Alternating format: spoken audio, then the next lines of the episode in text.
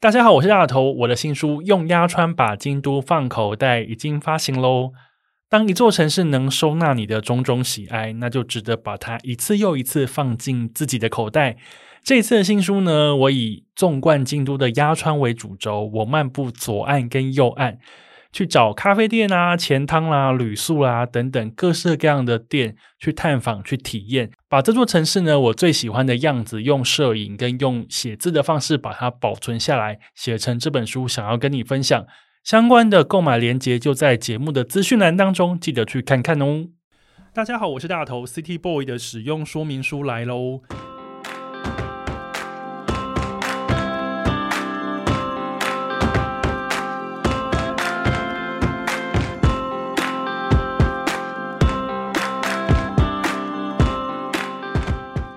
嗨，我是大头，欢迎收听 City Boy 的使用说明书。这是一个从 City Boy 角度出发的生活风格节目。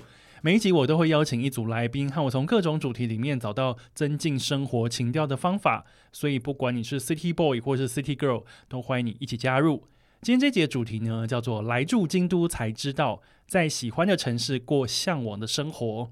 一直以来呢，都很喜欢一部叫做《来住京都才知道》的日剧。剧中的女主角呢，就是去京都和住在京都的舅舅呢住在一起。他透过在地人的目光呢，去了解京都的美妙之处，不管是秘藏景点啦、百年老店，或者是各种引人入胜的店铺，也都是因为他住在京都，所以呢，他才能好好的去感受京都跟体验京都。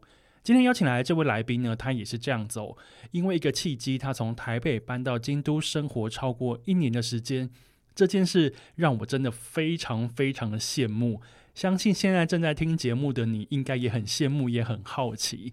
所以呢，我今天邀请他来节目，和我们大家一起聊聊他在这一座我们都很向往的迷人城市里面度过什么样子的日常。让我们来欢迎设计师施博汉。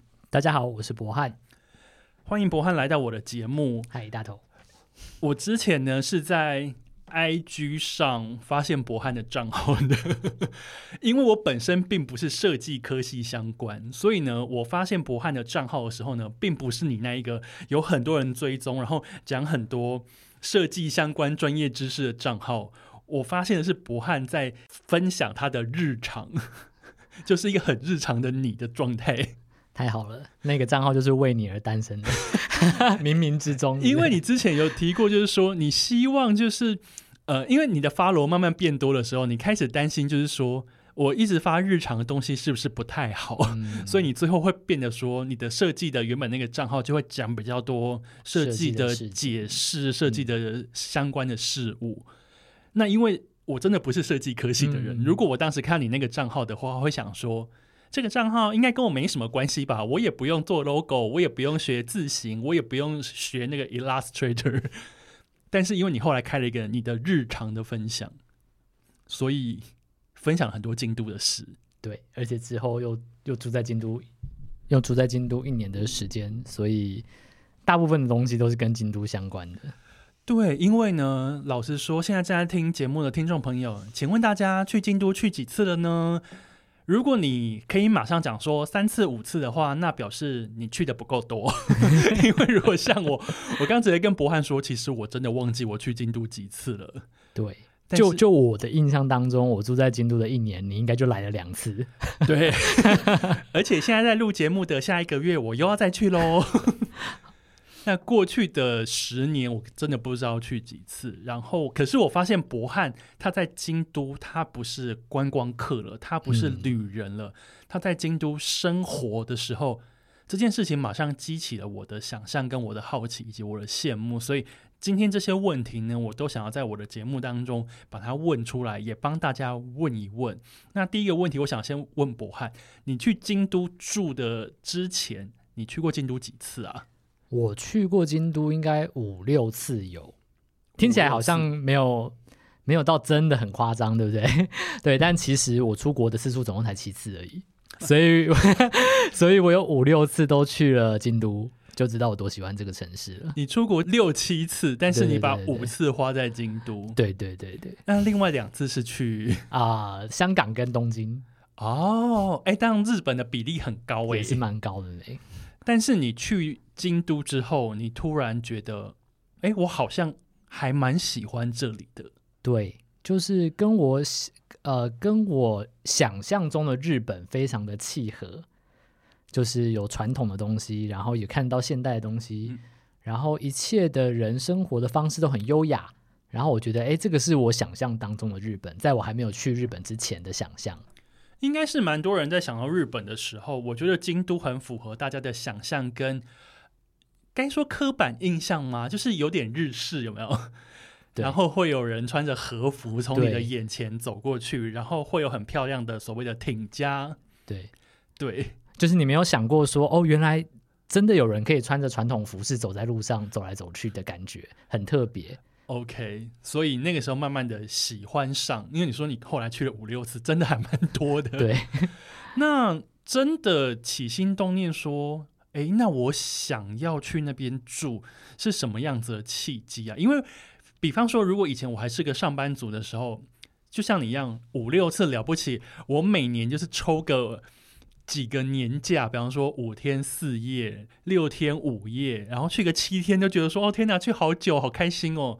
这样就其实就觉得有点足够了，但是你后来做的梦是想说，哎，我想去住，哎，嗯，其实一开始是因为很喜欢日本的设计，然后当然东京设计的东西很多，展览也很多，博物馆也很多，但是我去东京旅游的感想就是觉得说，哇，好拥挤，所以。京都蛮符合我对日本设计的想象，然后又没有这么拥挤的同时，我觉得它好像是一个蛮适合居住的城市。那其实原本在大学毕业的时候就有想过是不是要去日本念书，对，但是后来想到哇，第一个是语言不通的问题，我可能要多一年的时间去学，然后那个时候想念的是研究所，好像大学毕业之后应该要开始想一些社会出社会的事情了，所以那个时候就想把这件事情搁着，念了台湾的研究所。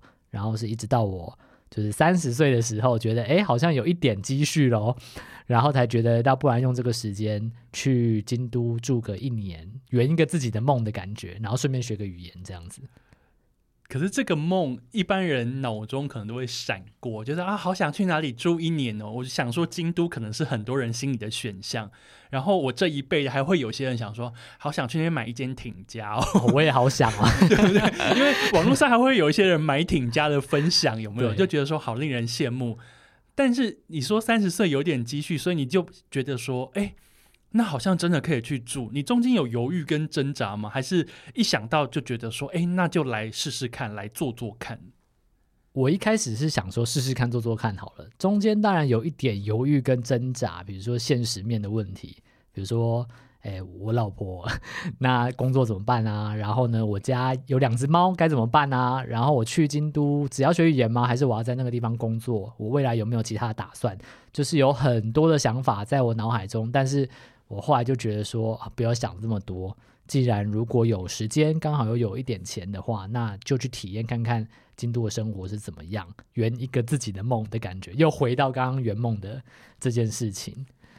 我觉得，那你思考还蛮快的，很毅然决然呢。对，因为我真的太喜欢日本这个国家了。嗯，因为其实我也还蛮喜欢的。我记得我年轻的时候有去申请那个 Working Holiday 的签证。嗯其实是有过的，就是我我其实有拿到，但是我那个时候对于自己是否真的要出发，我觉得那个时候我因为二十几岁，理当应该是最敢冲的时候，但是那个时候我突然不敢冲，因为我就想说啊，working holiday 要去工作一年，然后要离开台湾一年，然后我日文当然也不好，然后我的工作经验其实也很少，现在就要直接离开台湾了吗？所以后来我就把那张签证就直接搁置到它过期。那现在当然我已经超过那一个年纪 很多岁了，但那个时候我其实算是一个不敢冲的人。那你已经决定你要冲了，那我先问老婆听到的想法是？哦，我老婆就说：“哦，好啊，一起去。”那等一下他不用工作吗？那个时候就是呃，刚好呃，我就想说，那不然就。工作做到那个地方，好像可以辞职，顺便休息一下，可能也会考虑说生小孩的事情。那刚好就是这一个时间点，先把它暂停断掉，这样子可以一起出个国。而、啊、我自己的工作是因为比较弹性的关系哦，因为你设计师，你可以在远端工作。对，哇，所以老婆很开心。那老婆去之前是喜欢日本的，她也蛮喜欢日本的，但是我觉得应该没有我这么喜欢。对，她就是呃，我觉得我觉得台湾人，你问两个，应该有一个都会说蛮喜欢日本的，大概就是那样的感觉吧。OK，就是普通喜欢，对对对对，但其实就不讨厌啊，就还蛮喜欢。嗯、好，那老婆 OK 了，那。其实我最好奇的是猫咪，因为你有两只黑猫。对，因为身为一个猫奴呢，老实说，我现在要离家，我如果就算是两天一夜，我要出门，我都会想说，猫自己一个人在家好吗？会不会寂寞呢？那如果我要去个五天，我就想说，哦，五天好久哦。然后随着我旅行慢慢拉长，因为最近我要去一个九天的，我就觉得啊，怎么办？怎么办？九天好久哦，我会想它。那还有很多，比方说照顾的相关的事情。可是你有两只猫，嗯，你想说你要去住在京都，嗯，那个时候你怎么解决猫这一题？我那个时候还有跟我老婆去查什么动物检疫啊，怎么运去？对对对，怎么运去日本？但后来还是想说，呃，到日本第一个是我们刚去，语言也不通，如果猫咪有什么状况的话，我们也比较难处理。所以我们很幸运的是，我们家附近有一间很棒的猫旅馆。然后它有一间最大间的房间，是窗户可以对外面的客人的。然后猫咪在那边住的很适应，保姆呢也非常的好。然后可以照顾好猫咪，然后可以二十四小时监控，然后他们又有游戏的时间跟空间，而且我们家两只猫咪非常不怕生。天呐，好棒哦！他们是都会站在窗台看陌生人经过，然后对他们撒娇的那一种，所以就觉得说可能适应上没有问题，那我们就交给猫旅馆的事，照照顾一年的时间这样子。各位，大家有听过就是去猫旅馆住一年的吗？他给我们一个很优惠的价格，而且你有两只。对对对对对。哦，原来如此。哎，我觉得对于猫主人来说，我觉得猫咪不怕人这件事情好重要哦。嗯、因为我家的橘猫它叫富士，富士很怕人，就是除了某一两个特定的人来喂它以外，它不会怕，它会出来 say hi 以外，其他的人一律躲起来，所以就是会造成主人有一点为压力。嗯、就是那如果我出门了，然后人家来喂你，然后你又。你又躲起来，然后是不是会觉得你这样子一整天，你你这样一个礼拜我不在，你都看不到人，你会不会很寂寞？我就会帮猫咪想很多内心戏，这样子，真是羡慕你家的猫啊！他们就是非非常的啊。呃先矜持个两三分钟，然后就会跟你玩在一起的那种猫咪。事实也证明，我们一年后回来，他们完全没有想我们的感觉。对，跟保姆玩的很开心，这样。OK，但是现在就等于说，你们一年后回来台湾，就把猫咪再接回家，这样子。OK，所以解决了老婆的问题，解决了两只黑猫的问题。对，那就去京都了。对。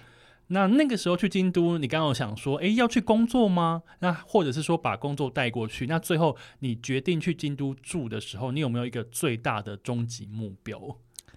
没有，我的终极目标就是住在京都，所以我已经完成了我的目标。所以其他都是送的，对，其他都是就应该说，我原本还没完成的工作有持续，但是暂时没有接什么新的工作。我唯一唯一的工作就是在那边的时间写了一本设计的书，这样子。等下我也想要去京都住在那边写一本京都的书。天呐也太棒了吧！对然后我们去那边一年时间主要就是找了京都的一间语言学校然后念了一年这样子。念一年的语言学校然后等于说你日文是从零开始几乎从零开始就是简单的一些可能一可能日文课本第一课的就阿姨对对对对对对对然后就去京都这样子。哎我觉得哦，所以等于说最大的梦想是住在京都这件事情，只要一完成，其他的事情我们就慢慢把它补上，补到你的日常生活当中。哦，原来如此，哎，这个好像是一个还听起来有点任性，有点浪漫，对不对？对，有点浪漫，因为我在看你的访问，你的访问。你在聊设计的时候，嗯，聊设计理念，聊一些想法，聊一些合作跟创造的时候，你其实是一个非常理性的人，嗯，对。但是你在住在京都这件事情，却是一个很感性的行为。嗯，所以这个应该是我人生做过最感性的事情。对啊，因为我在因为我在做功课，然后看你在聊一些设计的东西，我想说，哦，这个头头是道，非常非常严肃跟非常专业去阐述，比方说 logo 怎么做，然后整体设计的概念，字体怎么样，字形怎么样。嗯，我想说，哎，博汉看起来非常的理性跟专业，但是突然在这件事情上面，你把它浪漫起来。嗯，没有错。那个时候也是想说不要给自己太大的压力，然后刚好老婆一起去嘛，所以有一个人作伴更没压力。对对对对对，猫咪也也被照顾的很好。对，所以就真的是在那边体验了一年的时间。原本还心很大，想说要不要怎么样怎么样几年？你说想说哎，没有没有没有几年，不是不是要住很久的意思，是原本心很大，想说要不要剩最后的两个月去还个日本岛啊之类的。哎、哦，还蛮值得的啊，人都已经在日本了。后来发现日本真的太大了，所以我们大概只绕了南边一小圈，然后就回来。这样，等下住一年不是观光签证了吧？因为观光签证只能三个月，对，所以不是。不是观光签证，是留学，签证，对，对，那就不能买 JR Pass，没有错，那就那就差还蛮多钱的哦。不过我们在那边住的一年的时间，日本政府有补助很多国民的旅游活动啊。我们因为有居留证的关系，嗯，所以我们也可以去，就是使用那一些优惠，这样子，就是日本人享有的，对对对，你也有，对对对。哦，原来如此啊。我其实有点太羡慕，我现在觉得有点，那就不录了。怎么这么棒？好，哎、欸，那我想要先问，我想要问一些比较实战的，就是当你决定要去日本住一年的时候，请问你，你第一件要做的一些比较实际的行为是什么？应该是呃，我们那个时候是找了代办，然后去申请一些留学的事情，包含一些签证的东西，接下来要去跟着办。但是我觉得最难的还是找房子哎、欸、哦，因为代办他等于说你钱给他，帮你把它办好，学校他可能让你选，那相关流程他帮你跑，你只要付钱就好。哎、欸，对，找房子这件事情应该是最难，而且你又是外国人，对，然后要住一年，呃，对，而而且只要住一年的话也很难找，因为他们不想要做这种短租，对他们可能都是合约周两年一签这样子，嗯，对。所以那时候找房子啊、呃，花了一些时间。那当然代办有介绍呃一些租的公司给我们，然后最后我们找那一间，我觉得还不错，因为他是台湾人开的哦，对，所以它里面的职员都是台湾人这样子，所以感觉就是同乡，所以服务上都很周到，也知道我们台湾人的需求是什么。诶，那实际在找房子之前，开始刚开始找的时候，有遇到什么样的困难吗？刚开始找的，其实。有可能我的眼光比较高，因为你是设计师，所以对，所以我看了很多的房子，我很喜欢。然后有很多的新主，呃，就是新盖好的，嗯，对，新盖好的房子，但是我们觉得很喜欢。可是第一个，他们都不太租给外国人，对，然后再来可能就是啊、呃，我喜欢的房子可能又离我的学校太远了。或者是我想要的房子呢，它可能建筑的年份太久了，那我会觉得好像想要找新一点的房子，这样就是那个时候来来回回考虑了很多事情，那最后当然是有很顺利的找到一个觉得还不错的房子，也是在我的语言学校附近，这样蛮幸运的。哎，你语言学校在京都哪里啊？我语言学校在京都的中京，应该是突然间忘记它的地，应该是中京区没错，在。Okay.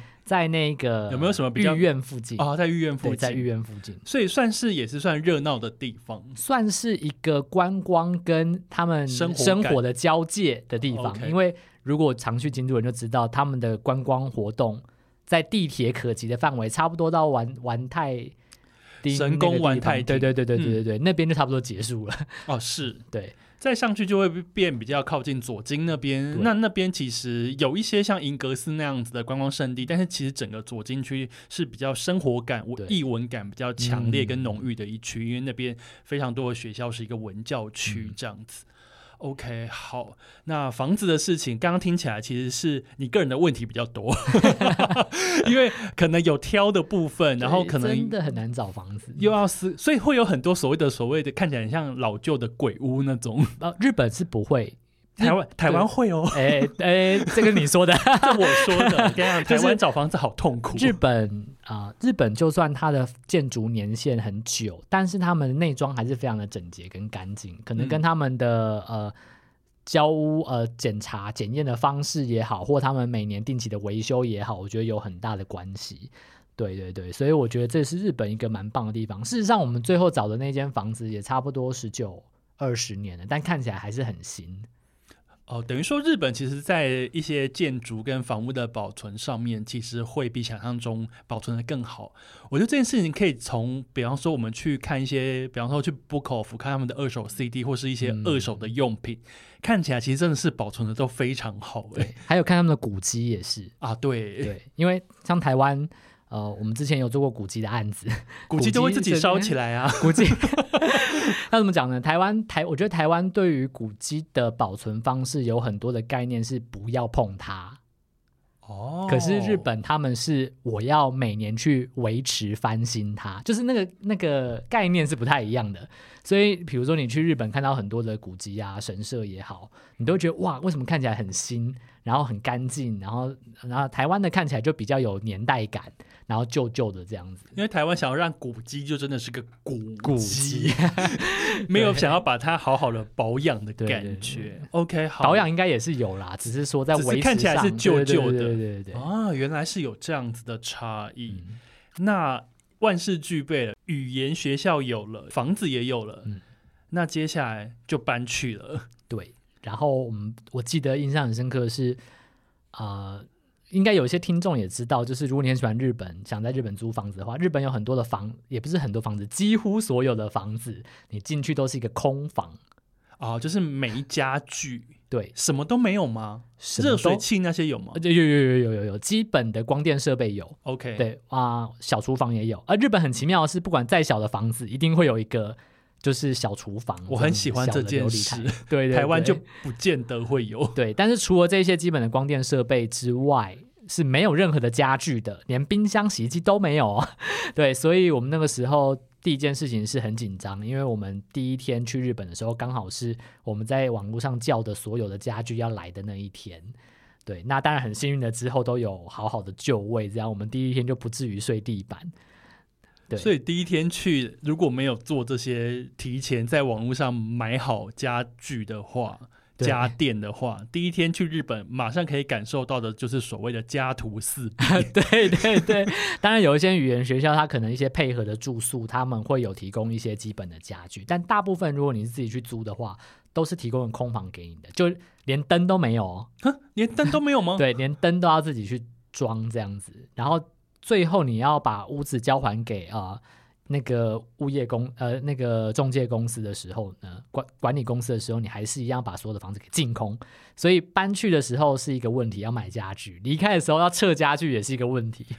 呃，日本的大型家具或是大型垃圾的要丢啊，要干嘛的？可以听我访问张伟忠那一集 关于垃圾的丢法，他有把它讲得非常的详细。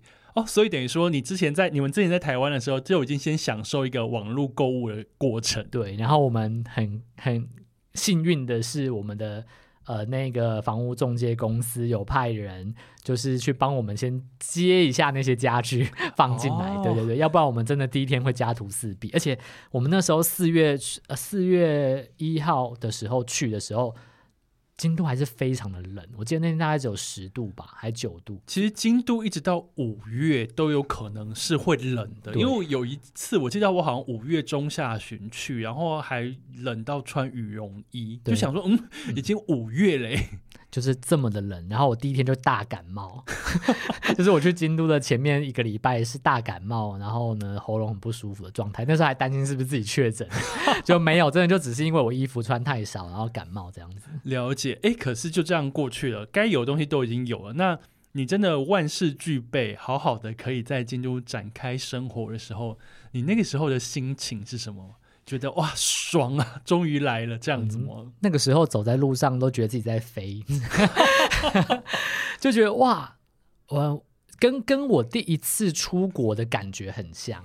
第一次出国的感觉，新鲜感，对，也是也是去日本。然后我记得我下机场，我就一直用脚狂踏那个地板，说我在日本呢，我真的就是以前想象中我想去的那个地方，我真的在我的脚下这样子。然后这一次去京都的第一个礼拜也是这种感觉，但那个感觉很奇妙，是我未来就是要在这个土地上住了一年的的那种兴奋感，跟观光的感觉有点不太一样。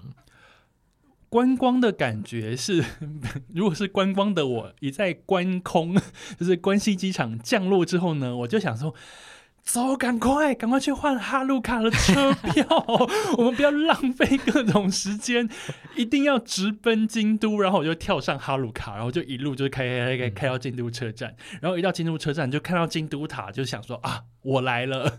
仪式感嘛，就先拍一下京都塔，然后就会赶赶赶赶赶。明明不是第一次来，可是又觉得说我在京都的一分一秒我都不想浪费，然后就赶快，不管是搭地铁或是叫这辆车，杀到旅馆 check in，然后就赶快回到大街上，想说好，现在我旅程开始了，我要去喝咖啡，我去买东西，我要去逛街，怎么样怎么样？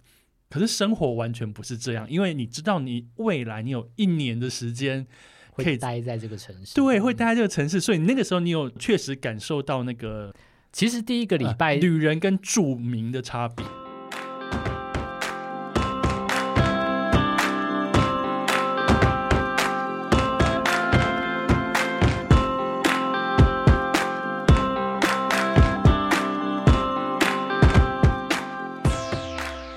第一个礼拜的时候，虽然说我知道未来会住一年。对，但是心境上，我觉得还是比较偏观光客一点，因为可能是你第八次到京都。对，而且那时候刚好是樱花季，所以你就会觉得哇，行程也是很满哦。看一下说哦，以前还没有去的地方哦，银阁寺哦，赶快去看一下那个樱吹雪。那个时候刚好是樱吹雪，非常的漂亮，这样子。所以第一个礼拜其实还还是蛮观光心态的。嗯，但那个时候我觉得最爽的事情是。我现在已经不用再去住高额的旅馆喽，旅馆房价很高，不干我事哦，因为我在京都有家。对，哎，那还蛮爽的。对，虽然就是没有很大，但是应该也比很多旅馆还大。而且重点是，你就付房租啊。对对对，对啊，不是那个什么一晚八九千块台币的这种钱呢。哦、好，所以等于说，从那一刻开始，你慢慢去感受到那个住在那边。跟来玩是不一样的。嗯、那我其实也还蛮好奇的。那你实际去住，因为你在那边住了一年两个月，你有什么时刻是真的发现，就是说，哎，这个好像跟我想象中不太一样。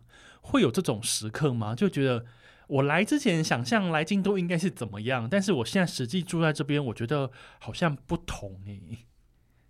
我觉得比较不一样的是，啊、呃。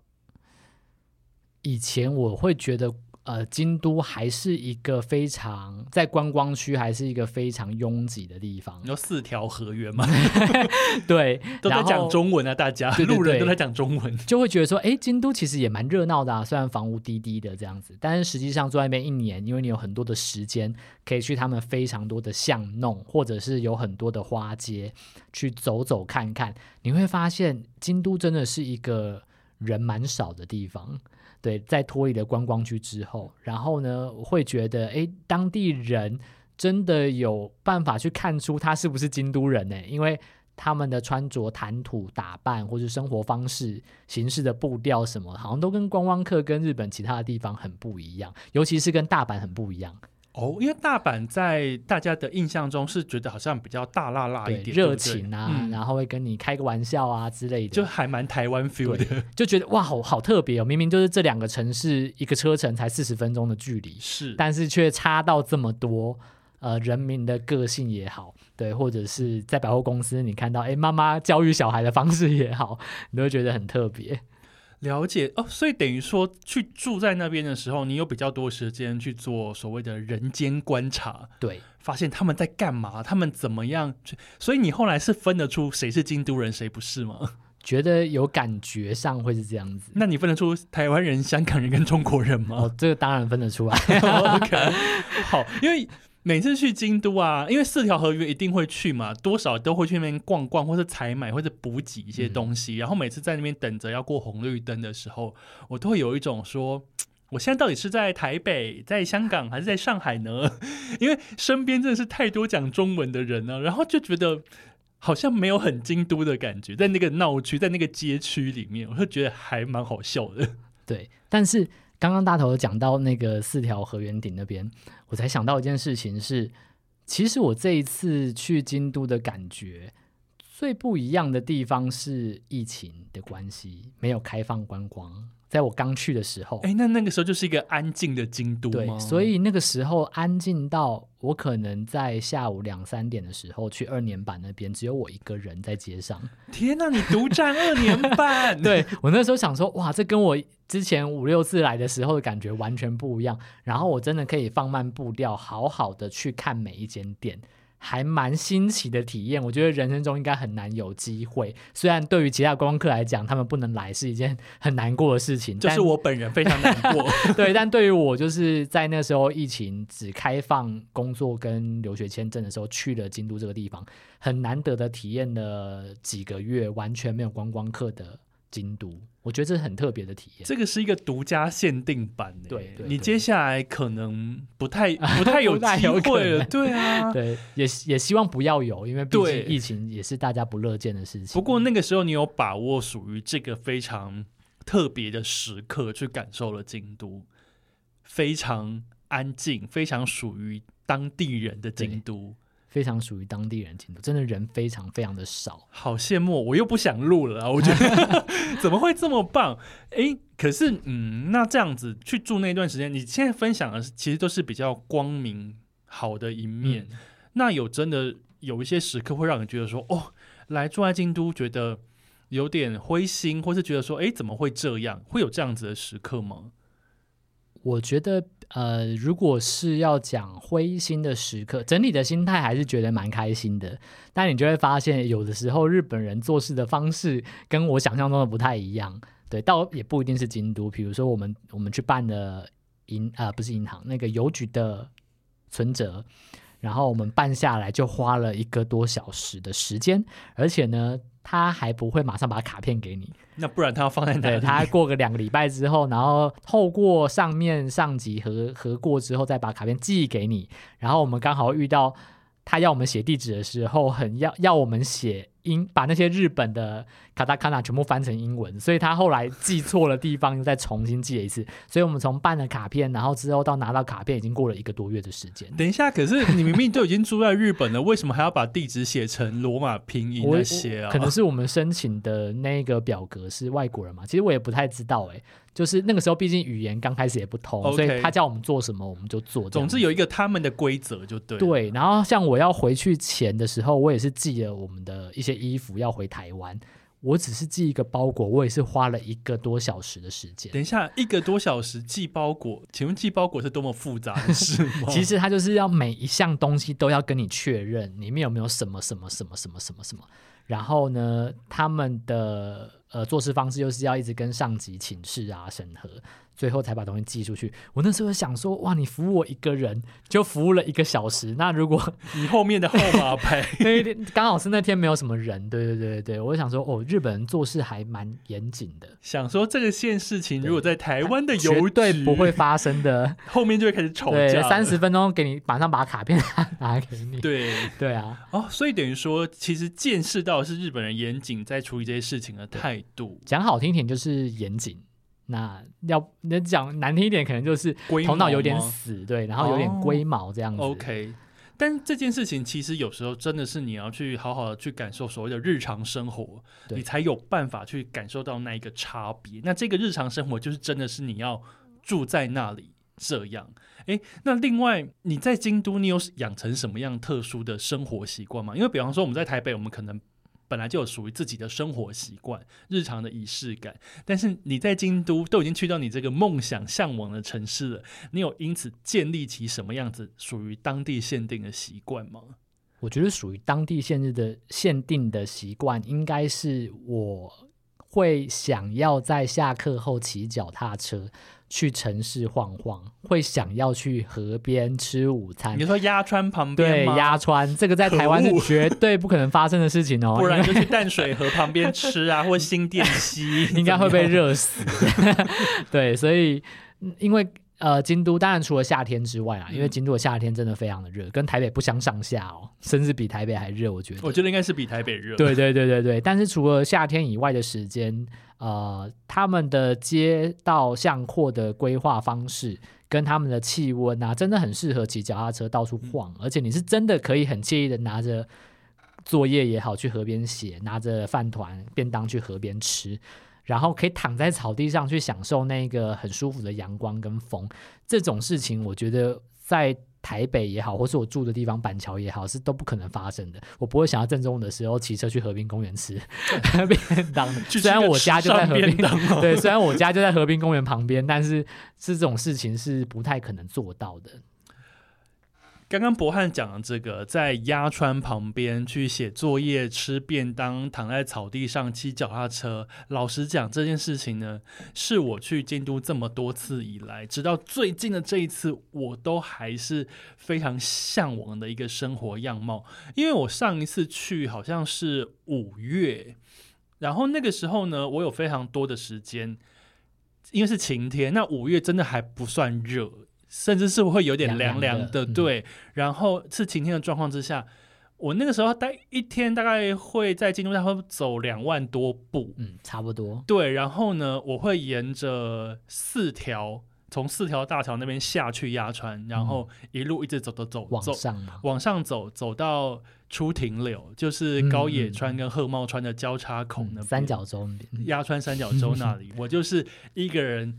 我那那几天大概来回走非常多次，因为我在取材，我想要看看京都人都在鸭川旁边干什么。但是就真的很迷人呢。我看他中午时间就会明显的看到几个有点类像上班族，或者是像是一些嗯工人之类的，他们就会带着便当，然后带着一罐绿茶，有没有？嗯、然后就坐在鸭川旁边的那个长凳上面。乘凉，然后在那边吃东西，然后不管是一个人吃，看着鸭川吃，或者两个人在那边轻声的聊天什么的，或者说学生躺在草地上在那边聊天，或者在那边听音乐，或者是在那边练习乐器。嗯，还有人搭帐篷啊，带狗玩的啊，在那边慢跑的啊。带狗真的超多，对，带狗真的非常多，而且很多的洋人面孔，对，然后欧美人的面孔，然后会在那边慢跑，下午就是慢跑野餐啊，就好像每一天都很惬意的感觉。所以我会觉得说，呃，京都人能拥有像鸭川这样子非常特殊的一个场域，而且鸭川是一条非常干净的川，它是一个生态保育，所以我们常常会看到各式各样的鸟、跟鸭子还有鱼。对，在河里。奉劝大家，就是如果你手上拿着一些食物，要小心。对，要小心 乌鸦、鹤啊、鸽子，对对对对，因为他们真的会冲下来把你的食物抢走的。对，但是这件事情非常的迷人，非常浪漫。结果对面这位先生说，他是养成在京都的仪式感。对，而且又不用花钱。哦，对，对啊，而且因为鸭川其实它是因为它是一条干净的河，但是所以它是没有异味的，嗯，完全没有。然后它两岸左岸跟右岸其实都整理的非常的干净，然后会有真的座位区那边，嗯，让你可以在那边做自己想做的事情，会觉得很迷人。嗯，而且靠河源町内侧其实有还是有一些低矮的那个房屋料料亭啊等等的，所以其实下午的时候的阴影是不会晒到你的，不会让太阳晒到你的。就刚好在那个河川的旁边，哦，所以是真的很舒服。比较靠河原町那边，就是三条到四条之间，那边就是比较观光一点，所以那边其实会非常热闹，嗯，观光客也会还蛮多的。但是你一路往上走，真的会越走越舒服，特别是差不多三条到二条，然后二条一路到鸭川三角洲那一段。树很多，对，草也很多，对，人很少，观光客越来越少。对，但是那一段真的是，我跟你讲，个人大推荐。真正的日本人都是在那个地，就京都人都是在那个地方活动的。对。然后三条四条就是热闹的观光区，就是观光客真的会很多，但是观光客也会很喜欢那边，嗯、也会坐在那边聊天、吃东西等等的。就是蛮推荐大家，如果你有去京都御苑的话，你可以从京都御苑的上方一路走到出出町出町柳那个地方，嗯、你就可以到我们讲的那个三角洲的地方。鸭川三角洲真的超级赞！你看我的 IG 或是之前男子修日委员会出过的书，或者是。接下来我可能会跟大家慢慢分享的，我的一些写作的内容都会跟鸭川有关，大家敬请期待。突然这边爆了一些雷，那愉快的京都生活这样一路过下来，哎，语言学校一天要上多久的课程呢？一天大概要三个多小时。等下怎么那么短？哎，对啊，我一开始在那个，因为一开始学校有让我们填一张表，然后就想说你想要学语言的时间，我那时候就勾上午、下午。一整天六个小时，我都想学哇，好认真哦。对，结果我上了一个礼拜之后，反而说想说哦，好险学校只安排了三个小时的课程，要不然就是其实一直在做同样的事情，头脑也会爆炸这样子。三个小时的课，我觉得，然后每天一到五嘛，对，每天一到五，然后它有分成上午班跟下午班。我去的时候，第一第一季的时候是下午班。对，然后第二季开始就变成上午班了。啊，变成上午班的时候，下午就有非常多的时间可以去做你任何想在京都想做的事情。对对，所以我就觉得哇，好险，当时只有三个小时的课程，要不然我就没有多的时间去体会这个城市了。日文有变好吗？日文哎，还是很不好，可恶。对，因为因为毕竟那时候的心态也不是要升学，或是留在日本工作，所以希望可以点。对，我不是一个在学语言上这么认真的学生，对，所以目前的能力大概就是观光堪用，但是你说真的交流啊，或者是做工作呢，还是没有办法的。奉劝大家，如果想要去的念语言学校的话，你可能要念个两年才有办法达到可以流畅沟通的水准。这样子，不过我觉得在日本学日文已经算是一个优势了啦，因为你已经处在一个全日文的环境里面，真的是会被迫自己成长。对，或者是生活上很多的事情，你已经很像变成当地人习以为常了。我觉得很多有趣的事情，当然不是指京都而已啦，整个日本都是。比如说，我已经很习惯那个售票机可以直接把所有的。不限张数的钞票给塞进去啊！台湾做不到这件 事。我，我那时候有短暂回来台湾。的时候，我就下意识的把所有的钞票往那一个、那一个收、那个收钞票的口，对对，塞进去，结果发现塞不进去，我才意识到说，哦，对对对，这边是台湾，没有办法做这件事情。对，而且他们一次可能会吐很多张票出来。对对对，或者是后来已经习惯用手机去搭电车的时候啊，你说在台湾就下意识的十一卡就是直接上手机里面拿出来逼之类的。台湾现在不行，还是听说四年之后台北可以。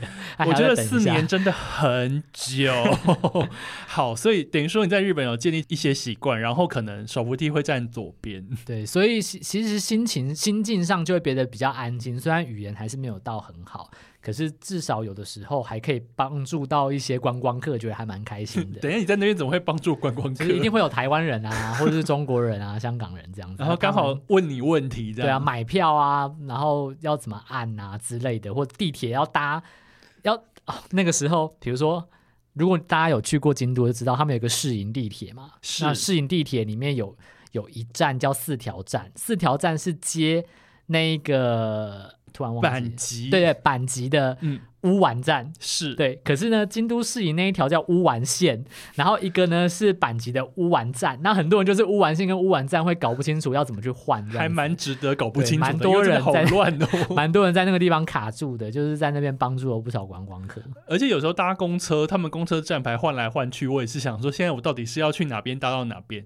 我我有一次，我就是想说，哦，我终于找到那一班公车，然后搭上去之后呢，就开往回程，想说我不是要上这一班，对，就是有时候。即便是我去了那么多次，我还是会在有时候在搭公车这件事情上面搞混。对，我其实一开始去的时候也是，因为日本是右右驾，对，所以等公车会等错地方。就我脑海中想的方位跟我站的地方刚好是反方向。对，没错，没错。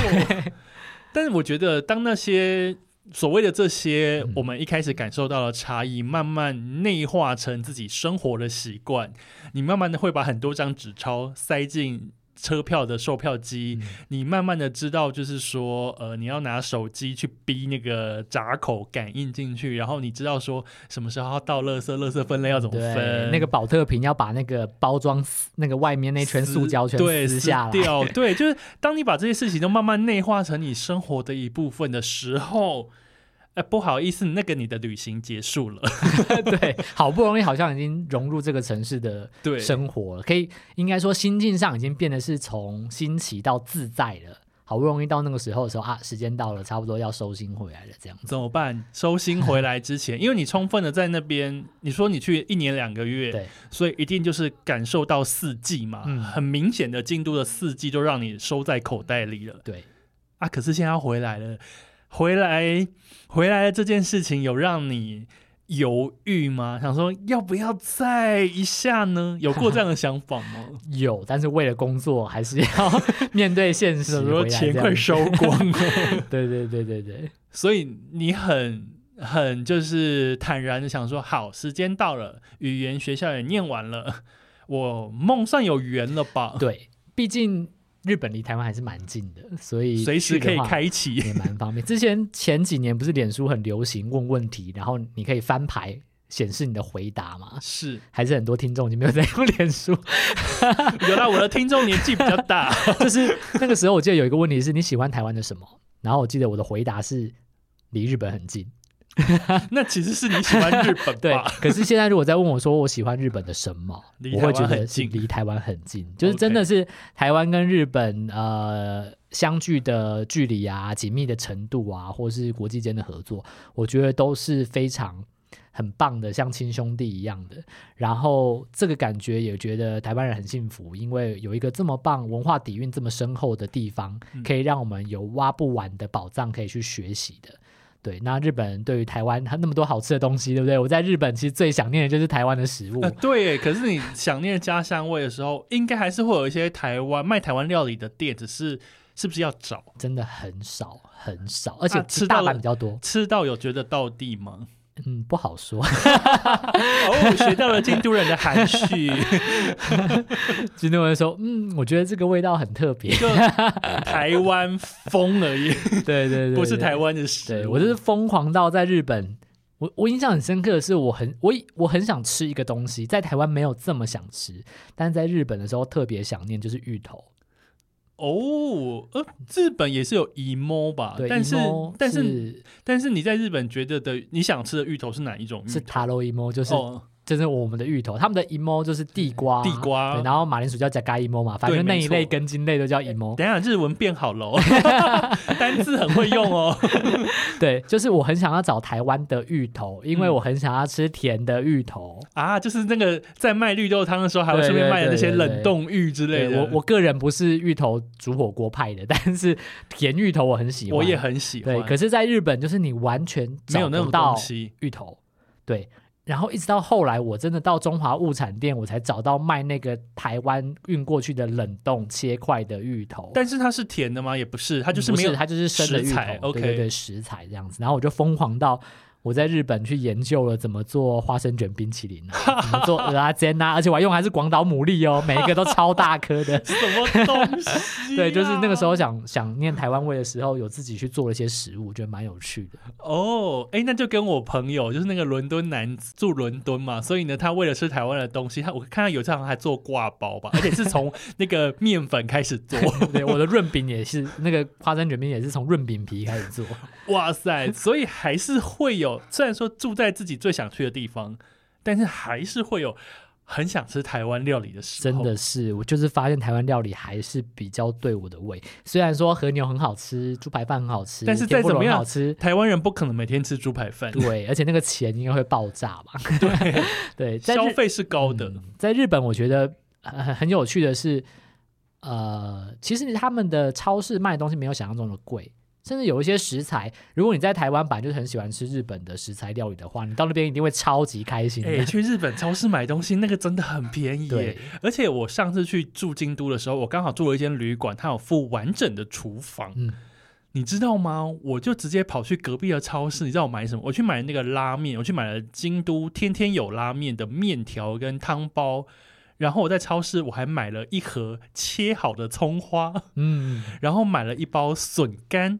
然后再买一包叉烧肉，然后再买一颗，再买去买那个溏心蛋、温泉蛋，然后回旅馆那边煮面啊，干嘛就把它煮成一碗拉面，有模有样的。对，然后我就觉得天哪，怎么会有超市卖切好的葱啊？而且一盒可能才一百块日币这样子，所以其实物价上，我觉得并没有大家想象中日本料理都很贵的感觉，尤其是他们的白菜又大又甜又便宜，是比我的脸还大，一颗才一百日币。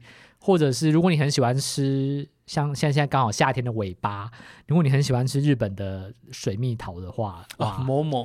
真的是台湾一颗三百多块，日本大概就是台币七八十块。而且那个去日本冬天最喜欢买那个小颗的橘子，米康啊，对对对对对，啊，小橘子那个真的是又甜又好吃。那个日本进口来台湾真的超贵了，对 他们好像是直接日币当台币卖，比方说一袋他可能卖你三百块台币，对，对对对。可是你在日本京都的超市买，可能就是三百块日币，然后冬天还有草莓，嗯，对对对。就会觉得日本超市很值得去探勘一下。日本人对于水水果，对于日本当地来讲，还是觉得家庭主妇有点买不下去。但是对于我们已经看习惯日币当台台币卖价格的台湾人来说，会觉得那些水果变得很便宜的感觉。而且，即便是观光客好了，你不住在那边，但是你每天回旅馆之前，你一定会去超市。有时候不是便利商店喽，是你更 local，你会去超市，对，去买一些真的就是水果，因为水果可以现吃，就会觉得、嗯、哦，真的是赚。翻了，像如果去京都玩的话，那个呃京都车站附近的那个尤多巴西，它的 B two 有一间叫 Lopia 的超市，那一间我去过。对，台中现在也有了，对，但是那个价格一定是不一样的。那当然是完全不一样的，是 在拉拉破，在那边卖和牛非常的买和牛非常非常的便宜，然后他们本来就是肉肉铺起家的，所以你可能花个台币。三四百块，你就可以吃到很高级的 A 五和牛。哇塞！对，如果你住的地方刚好有小厨房的话，真的还蛮适合煮个和牛火锅的。我觉得，如果你真的是刚好住到有那种小厨房的旅馆，或是酒店式公寓，或者是 Airbnb 等等，好好的去超市买一些日本当地的食材，因为京都是什么最有名？京野菜。对，所以。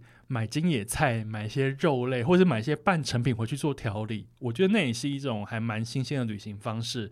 而对面这位先生呢，他就是住在那边，所以他告诉我们和牛很便宜，哦、和牛真的很便宜，很便宜，你想象不到的便宜，这样子。懂。好，那我们时间快转回台湾的前一天，请问心里在想什么？我心里在想的就是。哎，其实比较多的是在想要回台湾吃什么，没有一丝依依不舍吗？那个时候回台湾，其实前一两个礼拜已经差不多搬家搬的差不多了，所以要离开日本的心态已经收拾好了。那。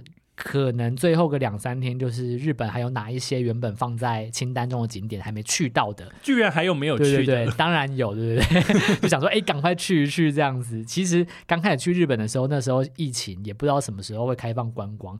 心态还是保持一个我可以慢慢玩的心态，但是反正我一年的时间。对，但其实真正呃，你会发现，哎，怎么时间过那么快？十月开放观光之后，就观光客大批的涌入进去，包括我。对，我想吃碗肉鱼米也吃不到，而且说到碗肉鱼米，最好笑的是，因为五月去京都的时候呢，我就耍笨。我就，嗯，你知道我花了一千块日币跟我朋友一起订了碗肉鱼米，等于我花了两千块日币去卡位。那碗肉鱼米这间店呢，你付了那个定位费是没有办法折抵你的用餐费的。结果呢，我就是订了之后，但是我忘记在同一个时间，我其实已经也有预约旅馆的餐。那因为要跟他们取消或是改时间，其实非常麻烦，好像还要去打电话联络什么的。我就是真的有点没有办法做这件事情。后来我就在我的脸书上面就是哭这件事，想说啊，我花了两千块定位费，结果那个时候呢，我就私讯大头，博汉就私讯我说，我说可以 pass 给我，我其实超想 pass 给你，但是你私讯我的时候，其实那个时间已经过了，嗯、对，但是呢，我下个月要去京都，我又订了碗肉鱼米。我又付了定位费，哦，这次一定要赶快把它写最行程里面字写最大。我已经写在我的 Google 月历里面，那一天的傍晚五点就是要去报道，嗯、我绝对不能再付，再让我的定位费白白就是让鸭川水流掉了。祝你顺利知道。好，那最后一个问题，请问你现在回来台湾多久的时间了？大概三个多月了。哦，哎，六月前对三个多三个多月，请问有下一个梦了吗？你的梦是指说就是是不是疯狂一次？对，因为毕竟你也还年轻，然后你已经享受过甜美的果实，会不会觉得说，哎，是不是有机会再约老婆去，然后再把猫送回旅馆，再来一次。我会觉得住一年的时间有点呃，有点太把自己绑住了。对、哦、我后来发现说，其实如果真的还想再去的话，我还是会想去日本。也可能还会想去京都，但可能就是用观光签证，可以去那边 long stay 两三个月，然后把工作带过去。我觉得还蛮适合我现在的状态的，还是会有这个想法啊。对对对，啊，不选别的城市哦。诶，其实我要回日本，诶，我要回台湾的前，你看他现在已经内化成回日本了。我要回台湾的前一两个月，就是语言学校结束一年的课程之后，我其实有南巡去了广岛啊、长崎。那些地方也往北去了金泽，对，但东京也去了两次这样子。然后我还是觉得京都是我最喜欢的地方。但如果要我选，就是另外一个城市的话，我也蛮推荐大家广岛的。哦，为什么会推荐广岛？我觉得广岛它就是一个在国际上，它其实很多欧美人是更喜欢去广岛，因为。呃，大家知道，虽然是一个比较伤痛的历史，但是因为有原子弹爆炸的事情，那广岛呃也是蛮多外国人会去的城市。那我觉得那个地方因为靠近港海港，所以有很多呃外来文化交叠，很有趣。而且那附近啊，什么濑户内海那个地方，真的有很多的岛很迷人。嗯、我自己去了那一趟广岛，去了他们的宫岛。那我也去过，对，就岩岛啊，宫岛都有都有人讲。宫岛上面，然后是岩岛神社，岩岛神社那个是那个海上鸟居的地方，真的很漂亮，很像那种，很像那种世外桃源的感觉。我觉得那个地方有点仙境，因为你从广岛，你先坐地呃，先坐路面电车到最后一站，然后再搭那个他们的渡轮过去，电气船。对，然后你就觉得说，天哪，这什么地方？而且岛上还有鹿，对，还有鹿，有梅花鹿，有神社，然后有好吃的。那个牡蛎，对，还有枫叶馒头，对对对对，所以那边那时候去的时候太匆忙了。如果我再去一次的话，我应该想住在那边两三天。哦，对，懂。其实我有发现博汉一件事情啊，因为我在博汉的访问里面有看过，说他其实喜欢就是有设限的自由，哦、就是他不喜欢他的那个甲方，就是他的厂商跟他讲说啊，随你便，你想怎么样都可以。他反而觉得身为一个设计师，应该在一个有限定的框架里面，他才能好好去做最大的发挥。对，那这个日本的一年算是你的框架吗？哎，好像可以这么说，哎。哇，你转的好好，拜托我专业主持人好不好？就是呃，真的就是真的把你绑在那个地方，你就会有更多的时间可以去深入的体会他们日呃当地的生活是怎么样。对，然后我觉得呃，如果要在 long stay 的话，京都还是会我前三名的选择之一。对，当然。当然，东京也很棒，因为有很多人是东京派的，没错，对对对。然后设计的东西很多，可是呃，我觉得能看到真的非常传统到底一些很多文化深层底蕴的东西，还有那一些历史遗迹，真的是你是搬都搬不到其他城市的。对，好啦，我也京都派。如果说真的给我一个三个月的时间，要我选一个城市待的话，京都也会是我的首选，所以。我今天才邀请博汉来，那不晓得刚刚大家听完那样一整串有点累炫耀的分享，你觉得怎么样呢？是不是你也兴起想要去京都旅行跟住很久了这件事情？但是如果你没有办法一时半刻，你没有办法真的像他这样子，比方说一下去一年，甚至是两个月、三个月的话，你其实还有另外一个选择，就是五天四夜好好游京都，休息一下，马上回来，因为呢。如果你想要去短期旅游的话呢，我请博汉来分享一些东西，应该会是你想要知道的事情。等一下，马上回来哦。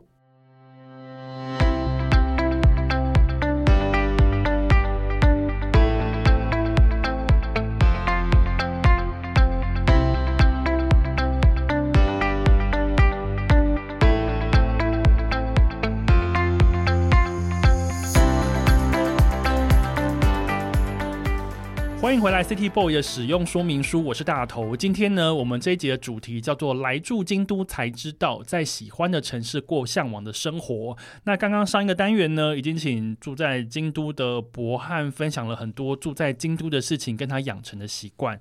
那我们 City Boy 的使用说明书呢，我们都会为来宾来量身打造第二个单元。所以这个第二个单元呢，叫做“京都人的京都早午晚”。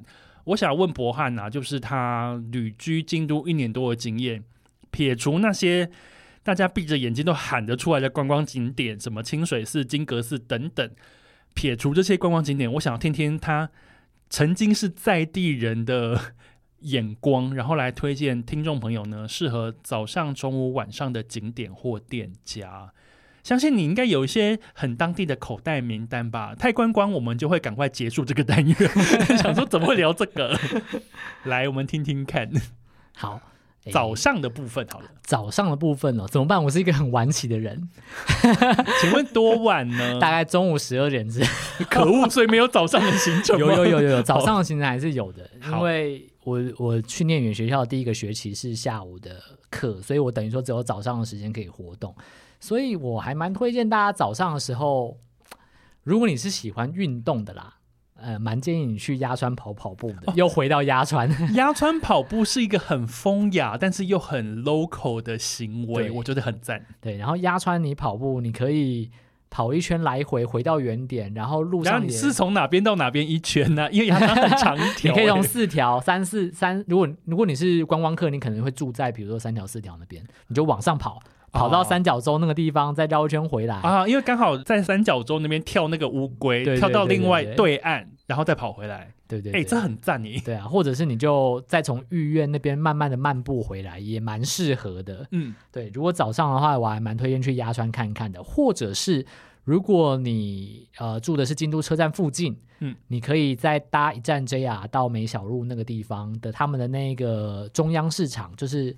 卖鱼货的地方，里面有很多的餐厅，还有很便宜的黑尾鱼定食。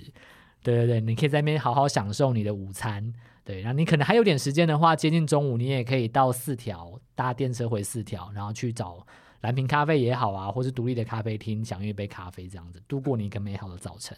好，早晨的早晨的推荐有了，就是跑步是一个非常重要，我觉得值得体验的事情。因为鸭川跑步应该真的非常的舒服，大家它就是真的是一个适合跑步的地方，很像日剧。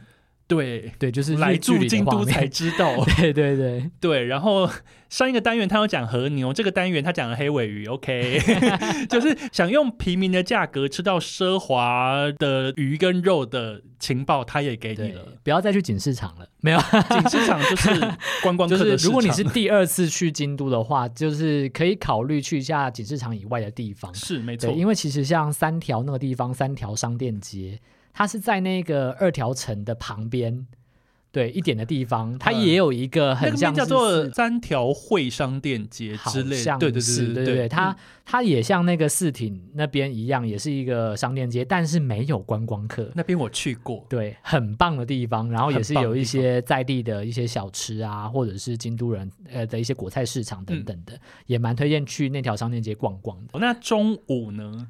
中午的话，我还蛮推荐可以去一些他们在地的吃茶店，其实就是咖啡厅啊。吃茶店，吃茶店就是比较老派的咖啡店，比较老派，然后可能里面可以抽抽烟之类的。嗯、对对对，那当然有一些现在，因为大家可能观念上，他们有去分一些吸烟区啊、禁烟区，但是就是其实只是一个形式上，还是会有烟味，还是会闻到烟味。如果你本人没有这么的在意这件事情的话。嗯我还觉得可以，我觉得你可以去找一间吃茶店，他们有一些吃茶店会有一些中午的简餐，然后可以吃。然后像我自己就很推荐的是在那个二条城后门再走一小段路的地方，有一间叫做那个 Yamazaki 山崎咖啡，你可能在 Google 上比较难找到它，它叫做 Cafe do Yamazaki。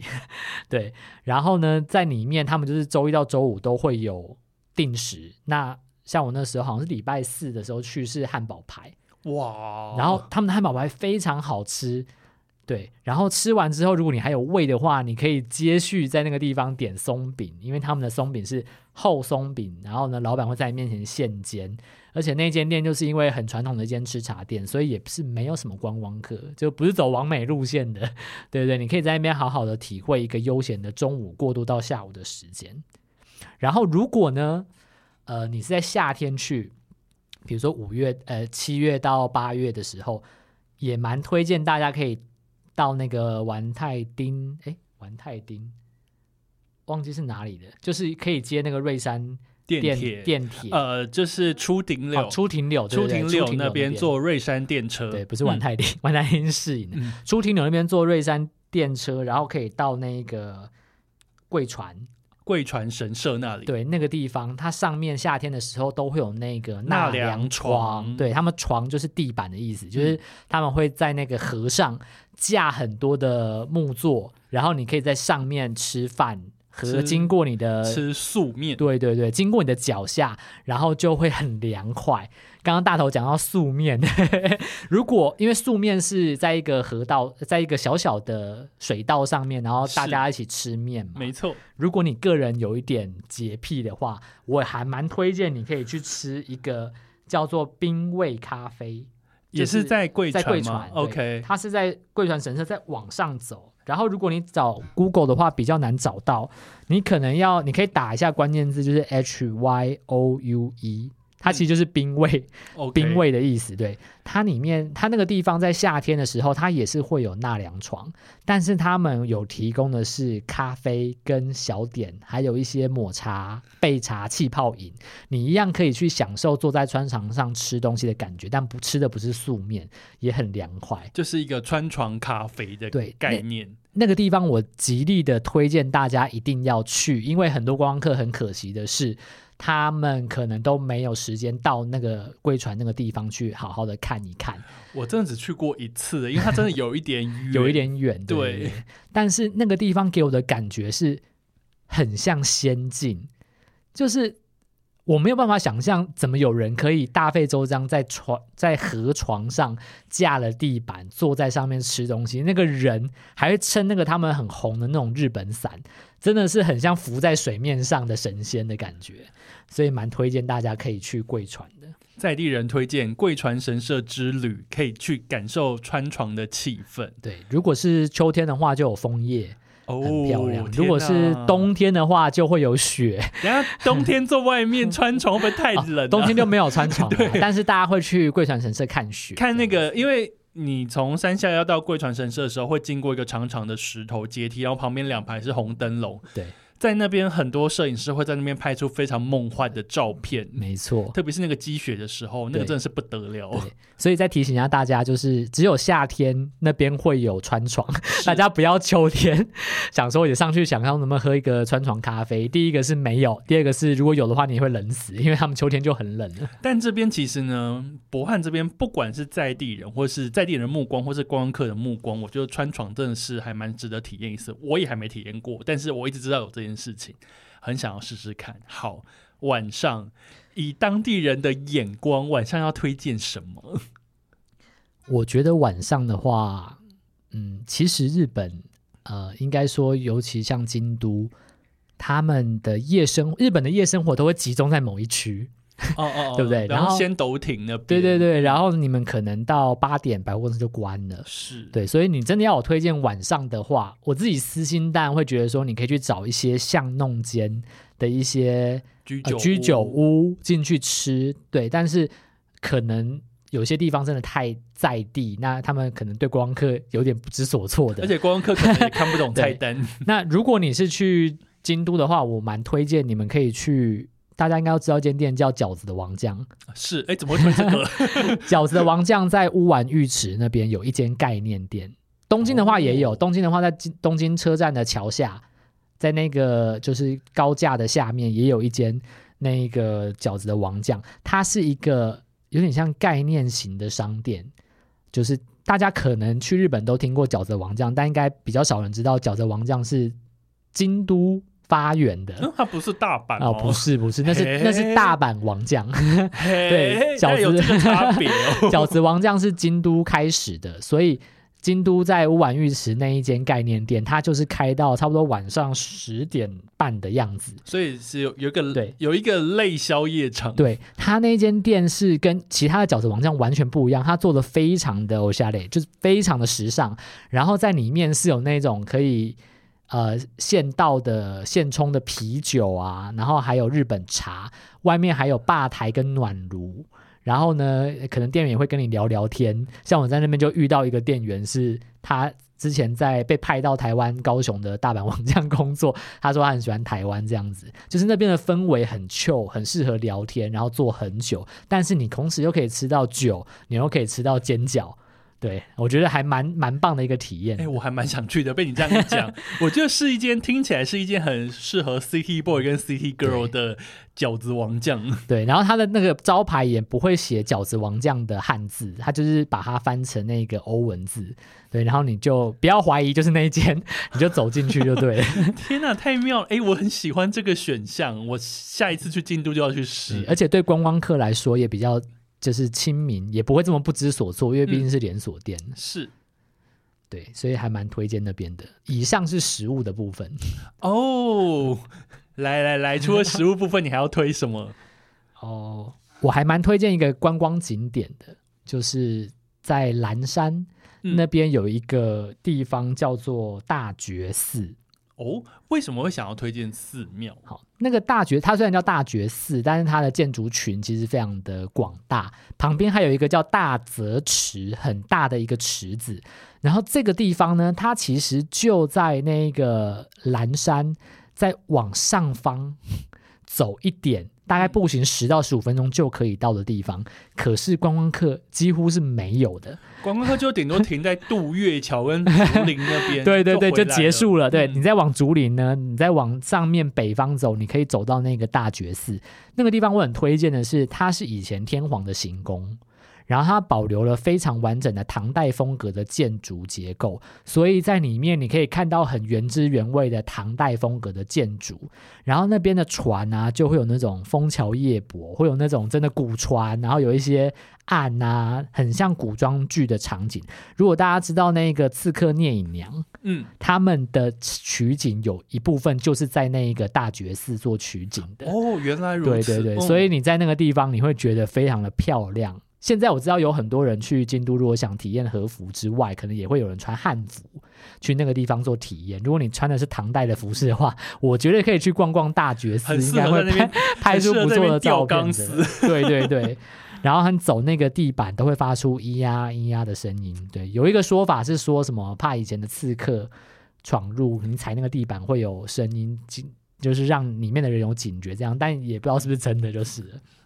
对，我还蛮推荐那个地方的，就是真的是在，呃，明明就是在观光区旁边，但是观光客却很少到的地方。哎、欸，我觉得还蛮厉害的，在观光区推荐一个不观光的地 方。对，然后如果一样是蓝山，如果你去完大觉寺之后啊，嗯、你可以再往回走一点点，就是在也是在竹林附近有一间叫老松的和果子店。对，它如果夏天的话，它会有提供那个夏甘糖，就是他们把寒天跟那个他们的。柑橘类做成果冻，很好吃。然后他们的和果子也非常好吃，没有大家想象中的很甜的白豆沙的感觉，就是配无糖茶非常的舒服。然后也是我在京都最喜欢的一间那个卖生，他们叫生果子店，是对对，我还蛮推荐的地方。而且岚山那间老松，就是老师的老松树的松，它是唯一可以内用的一间店，嗯，还蛮推荐的。博汉其实在我去京都的时候，还有跟我推过一间在北野白媒体的那个什么饼，它叫做呃素饼，素就是小米，嗯，罂粟花的那个素，嗯，OK，它叫素饼，然后它的名称叫做泽屋，光泽的泽，屋子的屋。嗯那那一间好像是个两三百年的超级老店，老店，对对。然后很可爱的是，里面就是爷爷奶奶，是。然后你跟他点餐，他们里面呢内用大概就只卖一种东西，就是那个素饼，而且是是红豆红豆的内馅，然后外面用黄豆粉裹起来吧。它它有分成两种，嗯、就是呃，他们用小米做成的麻薯。是，然后呢，它外它有两个口味，一个是把它拉的长长的，外面裹黄豆粉，就是刚刚大头讲的；另外一个是它外面会包那种，嗯，他们叫做 koshi-an，就是很细很细致的红豆沙，是。是细到你吃不到颗粒的，对。对。然后呢，甜味上没有你想象中的甜，但其实也是有一点甜，只是没有到那么甜。对，没有到你想象中红豆馅这么甜。然后他们都会随餐附那个日本茶，对，可以吃。然后其实价格没有很贵，那你就觉得很可爱。是你可以看爷爷奶奶，你点餐之后，他们就现场帮你包，然后送到你的面前。对，然后你吃完之后还可以去一下那个北野天满宫那个地方。如果你是冬天去的话，可以赏个梅花之类的。对，然后如果是银杏季节的话，其实到那边的路上叶子都是黄色的，超级漂亮。北野白梅亭那边叫做泽屋，一起推荐给你，是博汉推荐给我，然后我也有去，我也推荐给你，因为我觉得它真的很不错。对，好，所以我们今天在地人的推荐行程差不多了，感谢，谢谢。我觉得，哎、欸，今天我也获得很多新知，哎，的确是有一些东西就呼应我们今天的标题，来住京都才知道。嗯，有没有觉得住一趟真的是收获满满？有。因为以前我也不知道 会有这么多收获这样子，然后好好的去感受，然后我觉得最重要的，我觉得让我觉得很佩服的是所谓的做梦，但是你去把梦想落地的这个过程。因为其实老实说了，你今天真的说我想要搬搬去一个远方城市住一年，还是有蛮多技术层面你需要去解决跟克服。第一个是时间跟钱。时间跟钱要先准备，以及有你有没有那个决心？对，还要有可以寄猫的旅馆，然后猫可能又要很愿意去被寄在那边。对，好，那我们今天非常谢谢博汉这些非常有用的分享，谢谢大头。我希望有机会我也可以真的是去京都住一个两三个月看看。我现在一直在执行，就是。